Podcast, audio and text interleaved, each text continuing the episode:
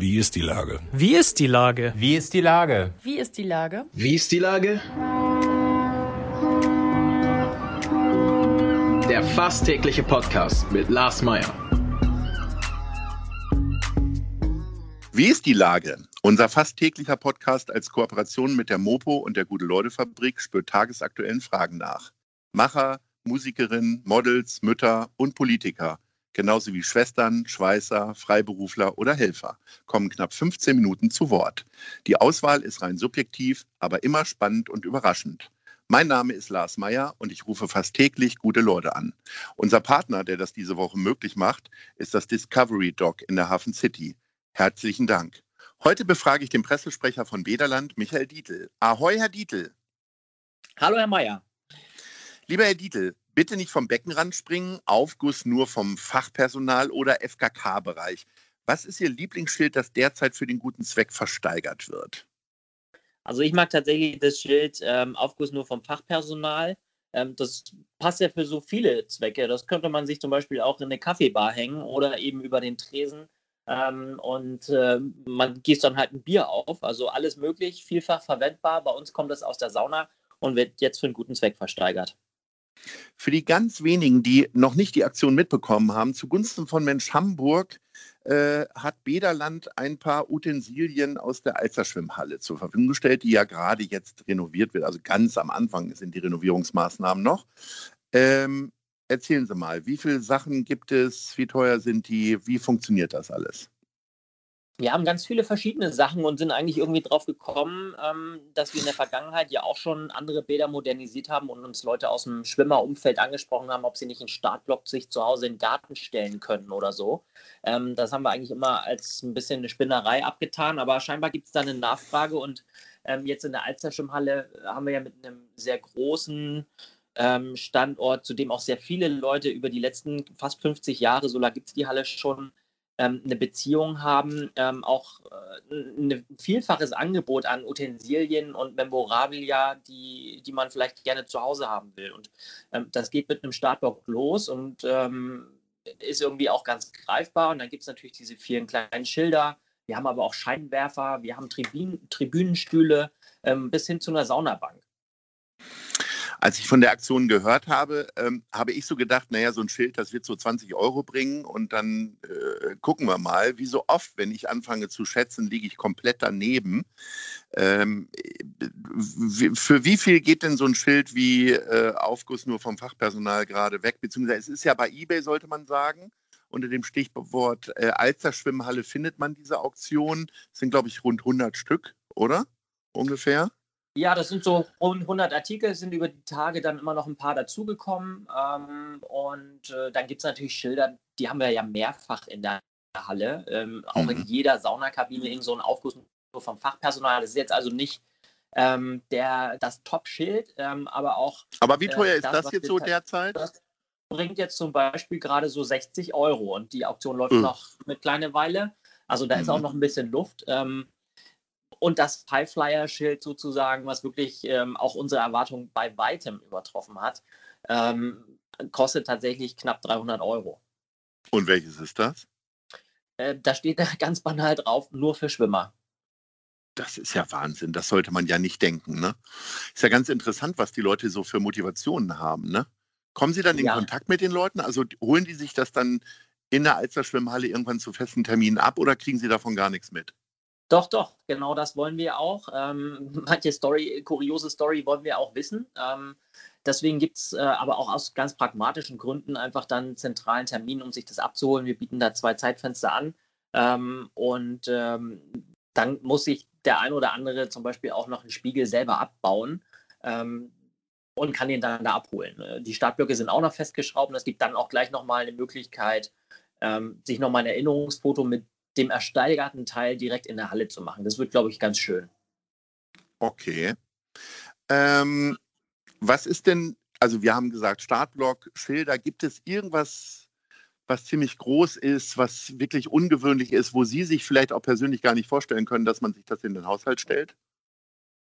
Ja, ich kann mir das eigentlich bei den äh, Artikeln alles nicht vorstellen, ähm, weil es für uns ja alltägliche äh, Arbeitsmittel oder Utensilien oder Beschilderungen sind. Ähm, wir bieten hier zum Beispiel auch die Steine vom Saunaofen an. Ähm, da wüsste ich jetzt auch nicht so spontan, was man damit anfängt. Oder so ein Bademeister hochsitzt, wo man dann den Überblick ein bisschen besser hat. Aber, oh, ähm, aber so den könnte man ja beim Tennis vielleicht einsetzen, als Tennisverein, oder? Ja, zum Beispiel, genau. Und ähm, vielleicht äh, ist auch irgendwie jemand Taubenzüchter und äh, kann dann diesen Wertschließfrank, äh, äh Wertfachschrank, so heißt es, also auch schwieriges mhm. Wort gerade, der mit den vielen kleinen Türen, wo auch nicht wirklich viel reinpasst, ähm, den benutzt vielleicht dann jemand als ähm, Möglichkeit für seine Tauben. Ich habe keine Ahnung, aber auch der ähm, ist zum Beispiel hier. Ach so, in, in so ein Riesenschrank, wo man dann die ganzen Schlüsselbänder hat, diese gerippten, die irgendwie seit 50 Jahren in, äh, in Bädern genutzt werden ungefähr. Ja, ne? genau, genau. Die Schlösser sind natürlich schon rausgebaut, aber dann sind dann, mhm. ähm,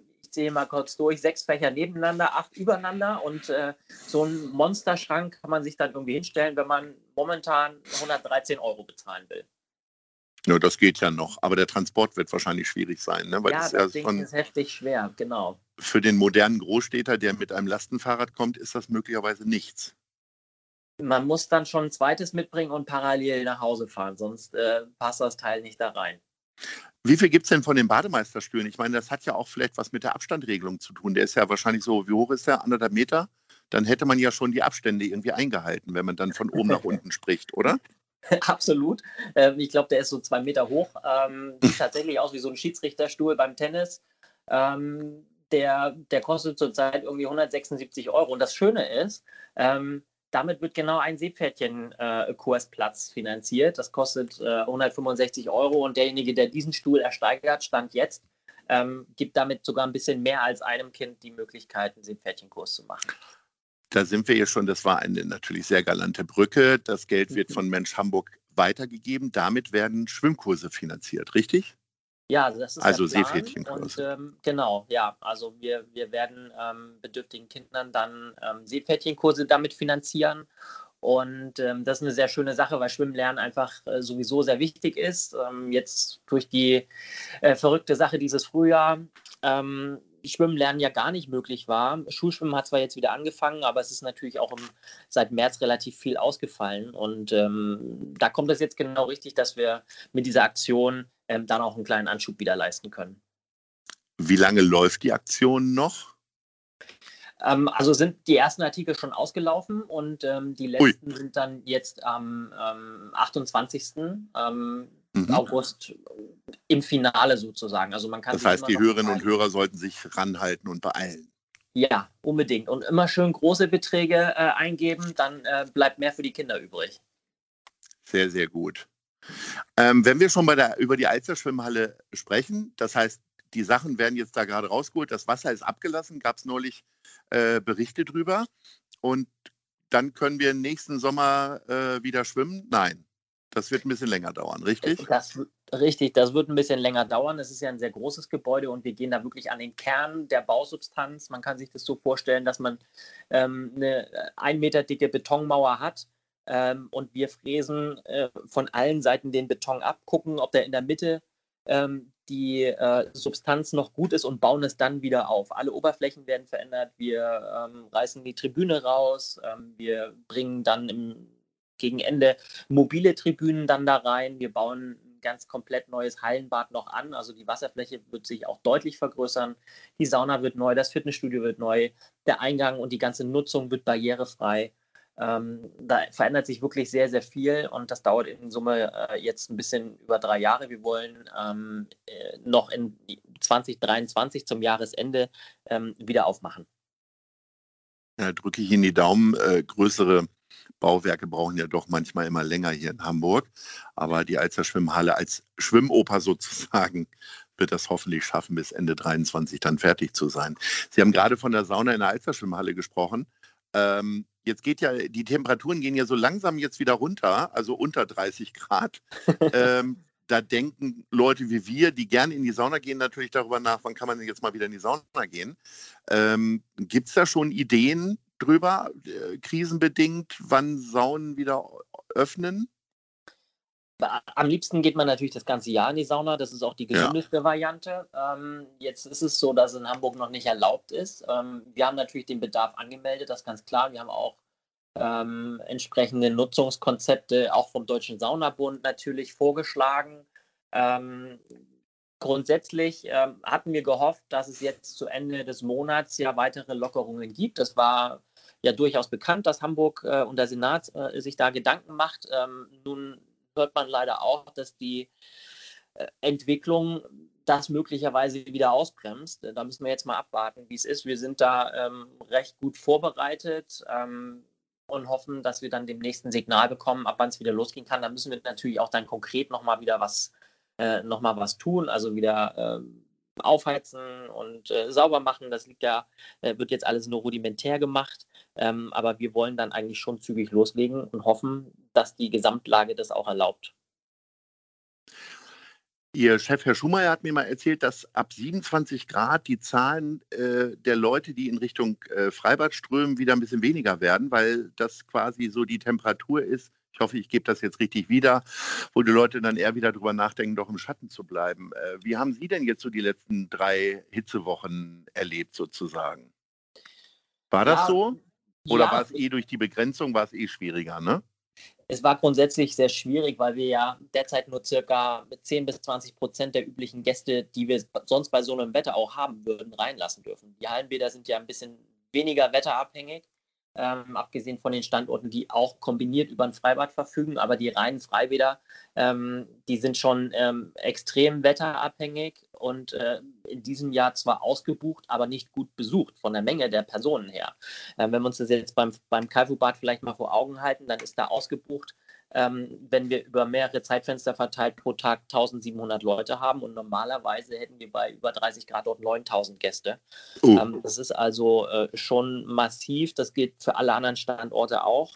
Ähm, wir haben insgesamt ähm, strenge Limits, die wir auch schon wieder nach unten regeln mussten, weil wir bei der ein oder anderen ähm, Kundengruppe auch eine, eine Müdigkeit der, bei der Einhaltung der Corona-Regeln feststellen. Und dann kann man es eben nicht äh, erlauben, ähm, dass so viele Leute auf die doch begrenzte Fläche kommen, ähm, auch wenn die Abstände möglich, also es wäre möglich, die Abstände einzuhalten, aber wenn die Leute es dann nicht machen, dann müssen wir natürlich reagieren und das hat auch wieder Auswirkungen auf alle anderen, denn ähm, eine Reduktion der Ticketzahlen heißt, es können weniger Leute rein.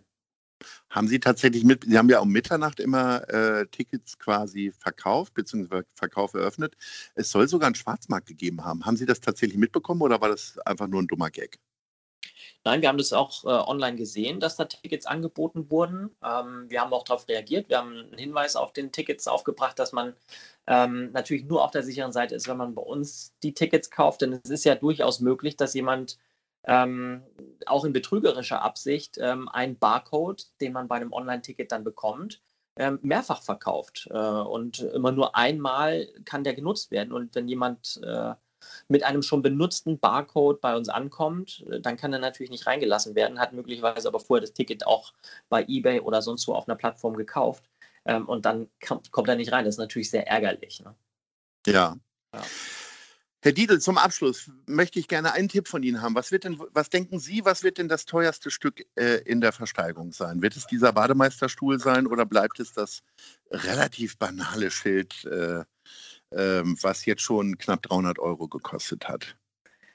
Also ich würde mir natürlich wünschen, dass wir diese 300 Euro noch toppen. Ähm, wir sind ja auch mit Startblöcken schon ziemlich nah dran. Da sind auch noch ähm, einen knappen Tag zum, zum Ersteigern. Da sind wir knapp hinter diesem Schild.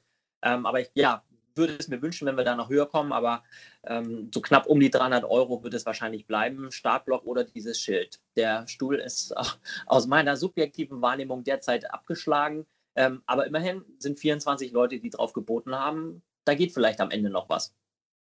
Sehr schön. Wir gehen jetzt nach Hause, Herr Dietl. Ich bedanke mich recht herzlich und sage Ahoi und bis bald. Sehr gern, hat viel Spaß gemacht. Bis bald. Tschüss. Tschüss.